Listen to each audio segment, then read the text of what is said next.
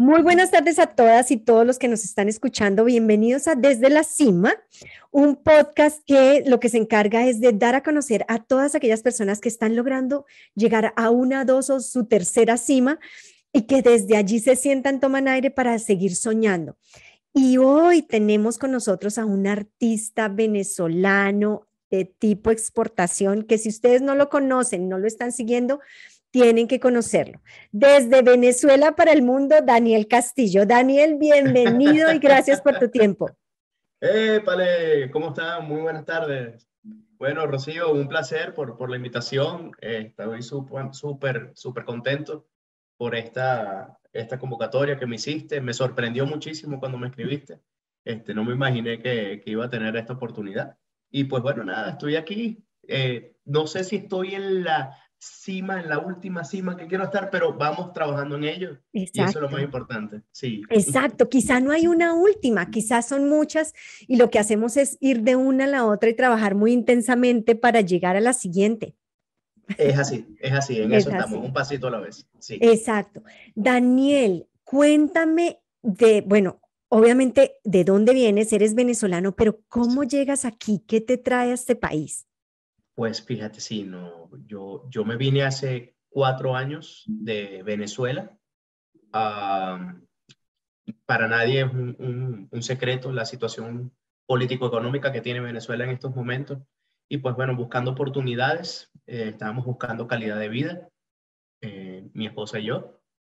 Y pues tomamos la decisión en 15 días, tuvimos, eh, pedíamos señales al, al universo, a, a, Diosito, bueno, danos una señal de cuál es el siguiente paso que debemos tomar. Y pues bueno, sucedieron muchas cosas, tres, cuatro, cuatro momentos que, que nos hicieron tomar la decisión inmediata de, ok, hay que, hay que partir, hay que irnos. Y comenzar desde cero, dejar todo y pues bueno, hacer un reseteo desde el punto de vista económico, social, eh, inclusive para cada uno de nosotros como, como personas. O sea, apenas llegamos acá, la primera batalla que tenemos es contra el ego que tenemos cada uno, ¿no? Venimos de, de, un sistema, de, un, de una forma de trabajo y, y, pues bueno, hay que comenzar de cero, de nuevo y como todos, ¿no? esto es algo que, que para todos no, no, es un secreto. Cuando llegas a Estados Unidos, eh, para alcanzar ese sueño americano tienes que trabajar duro. Hay que trabajar duro, eso sin duda. Comenzar desde cero. Y es una cosa que nos toca a todos, pero que es posible. O sea, que, que cuando tú tienes claro para dónde vas, vas para allá, aunque sea difícil y, aunque haya muchos obstáculos. Daniel, ¿dónde nace o cómo nace tu grupo, tu orquesta ahorita? ¿Cómo se llama? Cuéntanos eso, cuéntanos cómo empiezas a organizarlos, a organizarte con ellos. Fíjate, tenía, teníamos, yo tenía un mes y medio en Estados Unidos cuando, un gran saludo por cierto a Carlos Contreras, este, el, el gerente general de JD Events, él colocó en el grupo de venezolanos en Denver que si habían personas interesadas en armar un grupo de gaita. ¿Ok? Esto te estoy hablando en el año 2017, ah, antes de pandemia. Y pues nos juntamos muchos venezolanos, ah, hicimos como una especie de casting o algo así particular. Bueno, ¿qué haces tú? Bueno, yo toco un poquito de cuatro, y tú, bueno, yo le doy a las, a las maracas y el otro a la tambora, y bueno, así como un grupo de colegio, armamos un, un, grupo de gaita como de 15, 16 personas. Éramos una cantidad abismal, ensayamos en casa de Carlos. Ah, y pues bueno, ese, ese, ese año tocamos las gaitas, el grupo se llamó color gaitas, tocamos tres, cuatro veces y hasta ahí llegó. Se acabó. Sí, se acabó. Todo el mundo agarró por su, por su cuenta. Pero quedamos tres personas eh, con ganas de más.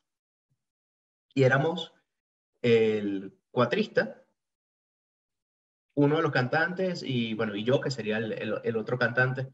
Y yo le hablo a, a José Rafael, que él fue uno de los fundadores del grupo, y me dice, bueno, yo tengo una idea de, de, que vamos a armar una banda grande de 15 personas y vamos a tocar. Y yo le digo, bueno, yo también tengo una idea, pero a mí no me parece que seamos tantos. Porque, primero que no nos van a contratar en ningún lado.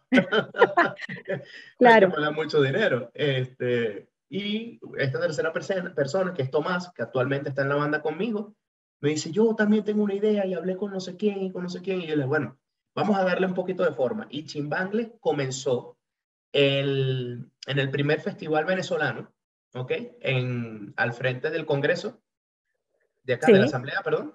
Eh, habían, habrían 30 personas de la convocatoria y de las 30, 5 éramos nosotros. Ya. ok, con lluvia y con todo esto. Comenzamos como un grupo eh, de versiones, pero cantábamos con tracks. O sea, éramos nosotros tres cantantes y el muchacho de la conga, que era uno de los hermanos, sí, más nada.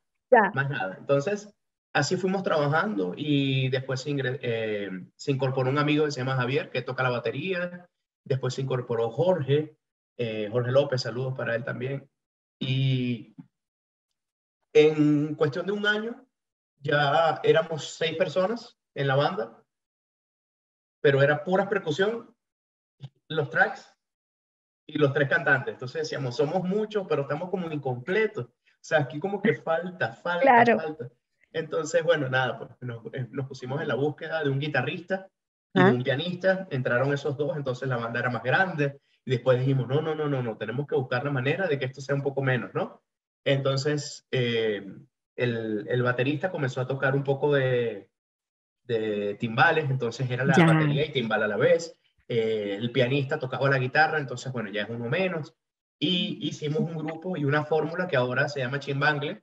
Este, desde hace un, hace un mes, hace dos meses, eh, se incorporó un metal, un saxo. Sí, un saxo tenor y ahora pues eh, podemos hacer todo tipo de música, bailable, no bailable, y aparte le ponemos un componente, un componente extra que con este metal le damos un toque como de jazz con salsa, de merengue con salsa. Suena espectacular. La fórmula de verdad que nos encanta, sí bellísimo. Yo he tenido la posibilidad de escucharlos y me encanta. O sea, de verdad me parece que son tipo exportación y que puede ser que sean muy jóvenes, pero como mus, como grupo, pero con muchísima proyección y muchísimo futuro. ¿Cómo, me imagino que en este proceso hubo muchas resistencias, muchas dificultades. ¿Cómo lograron vencerlas? ¿Cuál fue la luz en el camino? bueno, pienso que lo, la, la fórmula ha resultado hasta ahora, ojo, ha habido sus su tropiezos, ¿no? Pero la, nos tratamos como familia. Eh, se sabe que entre las familias se pelean, pero al final siguen siendo familia. En el caso de nosotros, pues mira, los fines de semana nos reunimos, eh, nuestras familias como que ya se conocen, se complementan, las esposas de cada uno se hablan, se chatean. Por ejemplo, para, Navidades del año pasado, muchos de nosotros la pasamos juntos, porque se genera una nueva familia, ya que todos somos inmigrantes. Este, no nos podemos acompañar con las personas, con nuestros seres queridos que están en otros países. Entonces, pues bueno, nos juntamos nosotros y, y, creamos una nueva familia, la familia Chimbangle. Eso por un lado. Eh, por otro lado, eh, pienso que el amor a la música nos, nos hace que, nos mantenernos unidos, ¿ok? Eh, dentro de todo las diferencias que podemos tener, eh, siempre las podemos resolver en el momento. Cuando hay situaciones, tenemos una reunión al mes en la casa de alguno de nosotros y nos decimos en qué estamos fallando, cómo podemos mejorar, en qué ocasiones este, no se van a tocar más porque salen mal, o sea, eh, todo, todo, todo, todo se discute y se toman minutas mensuales de todo lo que estamos haciendo. Y en la siguiente, los siguientes ensayos y en los siguientes eh, eh, ¿cómo se llama? Eh, eventos, nosotros ponemos en práctica lo que hablamos allí. Por ejemplo, el, en el grupo, en el show del grupo Nietzsche, nosotros teníamos tres semanas sin ensayar. ¡Wow! Tuvimos tres semanas sin ensayar y había un ensayo previo un día antes que no se pudo dar porque uno de los, de los integrantes, el bajista, que es el dueño, del, el que tiene el, el estudio, eh, en último momento dijo, no se puede usar el estudio, se me había pasado que había un ensayo que me habían pagado, sí, y yo, wow. No. Entonces nos fuimos con, con lo que nosotros teníamos en mente que había sucedido tres semanas antes. Y fíjate que dentro de todos los eventos que hemos tenido, creo que eso, el, el show que le abrimos a, a, Nietzsche fue el mejor de todos los eventos que hemos tenido. El mejor, increíble. Ya, no, no, yo sé que, no, yo no sé si fue el mejor porque no he tenido la posibilidad de estar en todos, pero sí debo decir que fue un muy buen show, perfecto para el artista que venía, que era Nietzsche, que es un artista, pues bueno, de muchísima trayectoria, de horas de ponerlo a uno a bailar divino, oh, entonces lo hicieron a la altura, así que qué maravilla. Daniel, bueno, cuéntame de eso que dices de la batalla contra el ego cuando llegan acá. Llegan y ¿qué hacían ustedes en su país? ¿Tienen niños? Tenemos un hijo, nació Tienen un hijo, nacido acá. Ok, ¿y cómo es esa batalla contra el ego? Porque estoy segura que mucha gente allá afuera está vivido o ha pasado por una batalla, si no la misma, similar. Pues bueno, yo le, yo le llamo la batalla al ego y, y que digo que es la primera, puesto que apenas llegas acá, tú vienes con una idea en la cabeza de lo que tú eras en tu país. ¿Ok? Eh, cuando nosotros estábamos en Venezuela, tanto mi esposa como yo trabajábamos en el área de eventos, en, en, una división, en una gerencia que era muy importante para la institución donde nosotros trabajábamos y teníamos unos cargos medianamente eh, representativos en, tema, en tema económico y en tema de, digamos, de jerarquía. De estatus social. De estatus, exacto. Y cuando llegas a un país donde eres nuevo y donde ni siquiera tienes un papel que diga que eres tú, ya. Este, eso, eso, eso pega muchísimo, porque tú dices, ajá, ¿cómo arranco? ¿Cómo hago las cosas bien? Llego a un país donde no hablo el idioma, entonces, ¿qué es lo primero que tengo que hacer? Ok, primero tengo que dejar de llorar y ponerme serio y, y dar un paso adelante, ¿sí? Y decir, bueno, ok, vamos a trazar un plan, ¿qué tenemos que hacer? tenemos que aprender a hablar inglés. ¿Qué es lo que sabemos hacer? Bueno, definir. Y en el caso de nosotros como pareja, mi esposa y yo decidimos, y bueno, vamos a estudiar inglés y vamos a dedicarnos a, de una u otra manera a lo que hacíamos cuando éramos más jóvenes. En el caso de ella era organizar eventos y en el caso mío era cantar. ¿Ok? Entonces dijimos, bueno, mientras vamos haciendo esto, estudiamos inglés y nos vamos metiendo poco a poco en nuestros, en nuestros perfiles de trabajo, pues, en lo que queremos. Y pues bueno, así poco a poco ha sido, ha sido cuatro años, nos tomaron dos años de pandemia. Ah, cuando estábamos subiendo con la banda, cayó la pandemia y todo uh, se vino hacia abajo otra vez. No, qué suerte. sí, este, en ese año nosotros quedamos embarazados, mi esposa y yo. Entonces eh, vino mi mamá, mi, en ese momento ella estaba tramitando sus papeles para la residencia a través de mi hermana que es ciudadana mi, mamá cae enferma mm. al mismo momento que mi esposa estaba eh, embarazada. Sí, eh, tuvimos seis meses en el hospital. Lamentablemente mi mamá falleció el mismo día que nació mi hijo. Este, no. Sí, fue una enferma grave. Sí, sí, tuvo unas complicaciones, eh, primero estomacales, después tuvo una, o sea, tuvo una obstrucción, en el proceso tuvo un infarto, después le volvió a dar otro infarto y pues bueno, no resistió y, ya. ahora es un angelito que cuida a mi hijo. Pero es lo que te digo, todo, todo esto forma parte del crecimiento como ser humano y como inmigrante. Cuando llegas acá tienes tantos desafíos que tienes que afrontar, si no, no, no vas a tener, este, si no tienes ese, ese plan trazado, que creo que es la primera, la recomendación, creo que la única recomendación que le puedo hacer a la gente es que haga un plan con fechas estimadas, que sepan a dónde quieren llegar como, como, como ciudadanos en este país que nos está brindando una nueva oportunidad. Wow. ¿Y cómo, de dónde salió el coraje? O sea, la fuerza, porque fueron cosas todas muy duras emocionalmente. O sea, aunque tengas un plan, ¿qué te ayudaba a mantenerte en pie? A, los dos. Sí, bueno, primero la, primero el, el, la siguiente generación, ¿no? Lo que, que es lo que viene, ¿no? Ah, para mí era muy importante mantener una estabilidad y una, una cara fuerte al desafío que venía. Eh, iba a ser papá por primera vez. Eh, mi esposa necesitaba una persona que le diera fortaleza a ella también, porque sabemos que lo que venía iba a ser fuerte. O sea, mi mamá acababa de morir. Imagínate. Y mi hijo acababa de nacer. O sea, ese, esa, ¿cómo se dice? No sabes qué sentirte. ahí.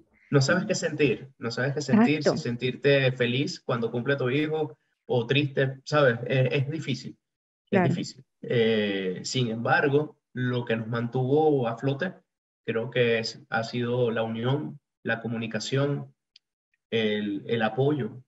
Pienso que, y la seguridad que tú tienes de, de, de ti mismo, de hacer las cosas, de sabes que eres bueno haciendo algo, bueno, mantente, mantente haciéndolo rodéate de personas que estén en la misma vibra que tú, que se mantengan, ok, o sea, que tú, si tú eres positivo y, y, tienes muy buenas ideas y estás emprendiendo algo, bueno, eh, piensa que si tienes cinco amigos, esos cinco amigos tuyos tienen que ser más o menos igual, ¿sabes? Porque tú vas a ser el sexto. Si son cinco personas emprendedoras que están teniendo éxito, que están teniendo buenas ideas, están teniendo buenas ideas y tú eres el sexto, quiere decir que tú también lo estás haciendo. Ya. Entonces pienso que eso, eso me mantuvo a flote, ya. me mantuvo ocupado. Eh, obviamente, uno con su, con su procesión por dentro, ¿no? Exacto.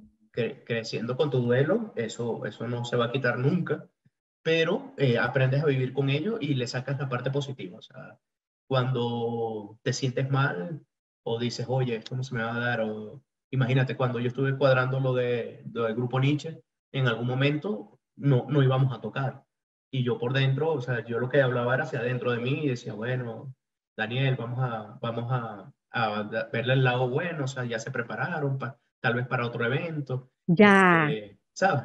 Como que esto no se perdió, no importa, van a venir más eventos, ya. Exacto. O sea, no, no, no deprimirse, porque si te deprimes, este, eh, comienzas, yo siento que que todo va en cuestión de energía y de vibra, ¿sabes? Si, yo vibro de forma negativa, de que, que, las cosas no, no, es que eso no se va a dar, es que eso no se va a dar, todo lo que va a ir alrededor mío va a ser igual.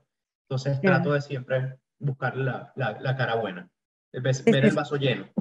Exacto, es ser muy optimista y positivo, aunque la, el peso de la, la ley esté encima. Bueno, ¿y se, cómo se desenmaraña? ¿Cómo ocurre que definitivamente, y cómo recibes la noticia? Sí, sí van a tocar. Bueno, eso fue muy cómico. Eh, Carlos me había comentado que, fue el, que él es el, fue el productor ya. Del, del, del, evento.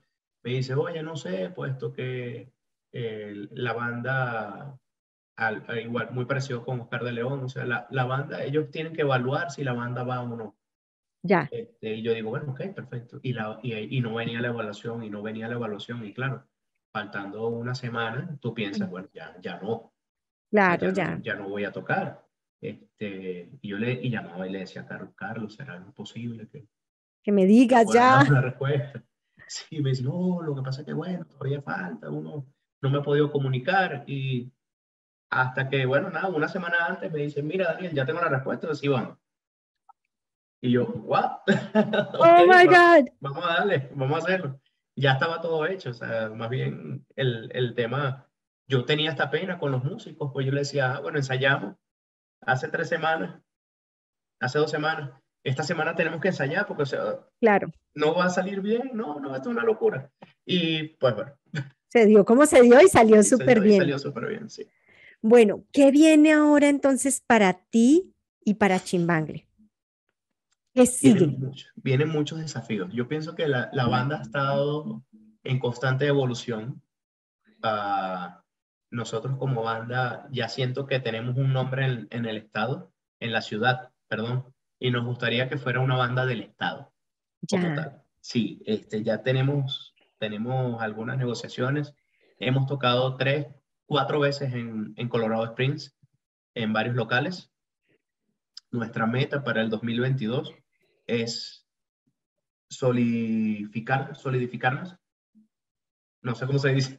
Sí, así es, solidificarnos. Solidificarnos en, en, en, Colorado Springs, hacia el sur, y en las ciudades que están de aquí a Colorado Springs. Ya. Eso es como primera meta, digamos que de aquí a junio, junio, julio, uh, sin dejar obviamente nuestro mercado local, que, que son los espacios de downtown y hacia el norte hemos llegado hasta Fort Collins. O sea, estamos buscando expandirnos un poco más y ir creciendo sin creciendo ordenadamente. O sea, con planificación, ahora viene una aplicación donde vamos a poder, hasta ahora lo hemos hecho por teléfono, o sea, las personas que están interesadas en la banda nos contacten por nuestras redes sociales, que no las he dicho, por cierto, si me lo permites. Sí, no, por favor, tenemos que decir dónde te encuentran y mencionar a cada una de estas personas para que te vean y, te, promocionen el, tu, presentación. Sí, en Instagram nos puedes ubicar como arroba chimbangle music, C-H-I-M, chimbangle music. Y en Facebook nos puedes encontrar como, nos puedes encontrar como chimbangle music, ¿ok? Eh, por el mismo nombre. Nuestro correo es a chimbanglemusic.gmail.com y pues bueno, nuestros números telefónicos por ahora es el 720-506-0623. ¿Okay? Por favor, a todo el mundo, recomendadísimo. O sea, yo soy súper picky en mis recomendaciones en general y si hay una banda que les puedo recomendar por la calidad, porque yo los he bailado, es Chimbangli. So, no duden en llamarlos al 720-506-0623 o escribirles a chimbangli at gmail.com o conectarse y conectarse con ellos a través de sus social media porque ellos están súper activos y vean sus videos. O sea, no les, si no me creen, que es muy importante que me crean, vean los videos y van a ver la calidad de lo que estamos hablando. Además, ustedes saben que desde la cima solamente vienen personas que sabemos que realmente tienen talento, calidad y están haciendo lo que Daniel y su orquesta están haciendo. Así que sin duda no, no deben comunicarse con Daniel y con todo su equipo. Ah, Daniel, me encanta, sin duda eres un ejemplo para toda la comunidad, no solamente de Venezuela, que ojalá haya muchos que, te estén oyendo y toda tu familia te esté oyendo y se sientan muy orgullosos de ti, pero también para la comunidad hispana toda la comunidad hispana que eh, tiene o no tiene documentos y que eso no nos define, o sea, eso no define nuestros sueños, eso es un trámite, no una definición de quién eres tú. ¿Cómo viviste tú esa parte? Esa parte de ser y no ser, de ser una persona indocumentada en patria ajena. Fue, como te digo, bastante fuerte. Uno viene con muchos miedos. a las personas te dicen y tú desde la desinformación lo que viene es miedo, o sea, desde cambiarte el nombre, de hacer trabajos que tal vez no los habías hecho nunca en tu vida y ahora pues bueno, lo primero que yo hice, por ejemplo, fue cortar venados. Pues, yo tenía dos meses acá y sí, trabajé en un sitio donde venía la temporada, yo llegué en agosto y en septiembre comenzaba creo que la temporada de casa y ellos me decían, bueno, te vamos a pagar 7 dólares la hora. Y yo, buenísimo, ¿sabes? Claro. Comparado con nuestros pesos en nuestros países, eso es wow. Y yo, wow, 7, dólares por hora. Y yo feliz. Y me voy a mi trabajo y me decían, no, tú lo que vas a empaquetar. Y yo, ah, bueno, buenísimo. Y me voy allá y hablo con la gente. Y lo primero que llegan, ahí llega un carro, un camión grandísimo, y como con seis venados que venían no sé de dónde y dicen, bueno, agárrale la cabeza ahí a eso. Yo, ¿a qué? Yo no sé, ¿qué es esto? Y sacan unas, un serrucho, una cegueta, no sé cómo le dicen ustedes, y comienzan, saca, saca, saca. Y yo, en mi vida, en mi vida yo había hecho algo como eso, pero dije, bueno, esto es lo que me toca y hay que darle, ¿no? Hasta que, hasta que consiga lo mejor, hasta que entienda un poquito cómo se mueve el sistema. De allí, bueno, desde pasé por, por, por otros trabajos.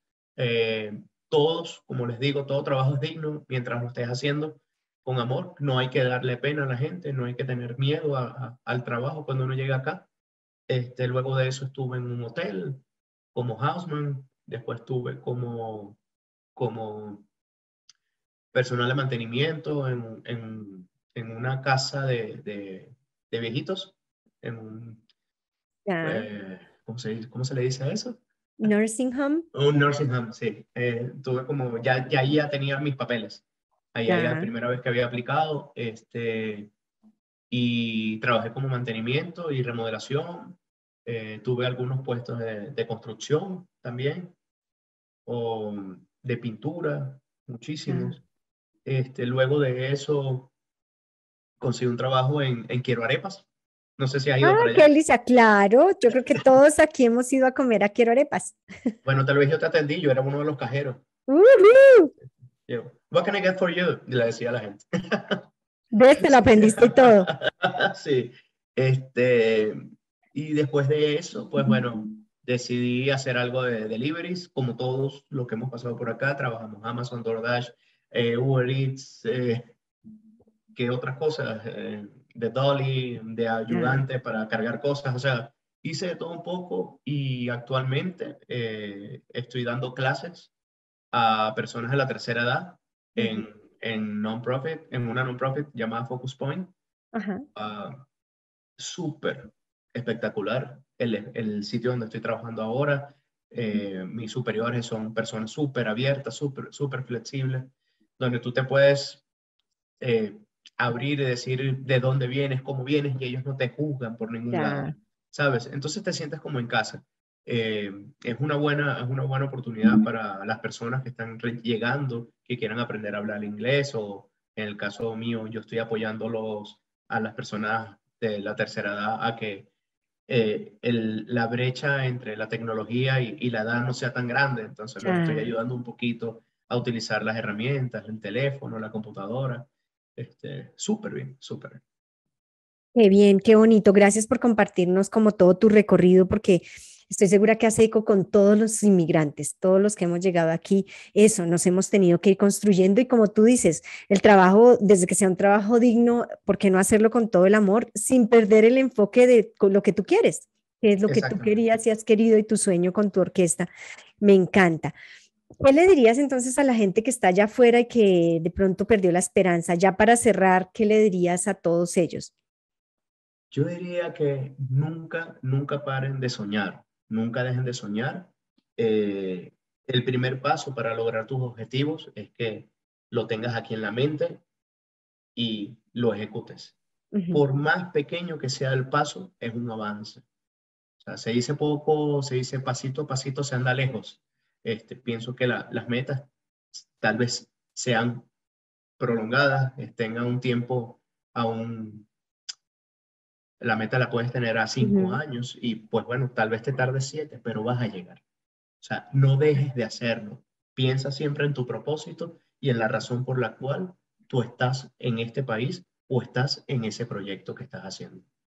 Beautiful, bellísimo, me encanta. Piensa en tu razón. Creo que lo quiero sumar a muchas otras cosas que has venido diciendo tan lindas, Carlos, y es, acuérdate que hay que quizás hacer una batalla contra el ego, trázate un plan, Rodéate de, de personas positivas que al revés te ayuden en esos momentos oscuros en los que estás ahí y no dejes de soñar, nunca pares de soñar. Muchísimas gracias por, por estos mensajes tan importantes para todas las personas, para todos los inmigrantes que te van a estar oyendo y por tu tiempo y por tu pasión y por tu sueño. Gracias.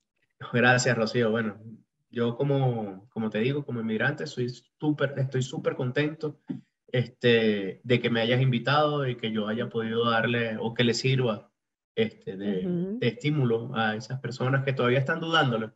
Este, sí se puede, señores, sí se puede, sigan adelante y, y créanme que van a lograr las cosas. Créanme. Bueno, esto ha sido una tarde con Daniel Castillo de Chimbangle. Ya saben, si ustedes, ahorita que vienen todas las festividades, todavía no han decidido quién es su grupo, aquí está Daniel, Daniel y Chimbangle, tocan divino, van a poder ver, vamos a hacer el hashtag a todos sus, sus sitios eh, de social media como Chimbangle Music. Eh, o escríbanle a chimbangle.gmail.com o llámenlo al 720-506-0623 para que se comuniquen con él, porque quién mejor que cerrar el año con sabor a, yaca, con sabor venezolano y con musiquita rica con Daniel. Gracias, Daniel, que tengas una feliz tarde. Eh, nos vemos pronto. Si ustedes no se han suscrito al canal, suscríbanse, compartan, pásenlo a su amiga, a su esposa, a todo el mundo para que se enteren de esta historia de Daniel, que sin duda es bellísima y nos va a inspirar no solo a nosotros, sino a todos los que nos rodean. Gracias.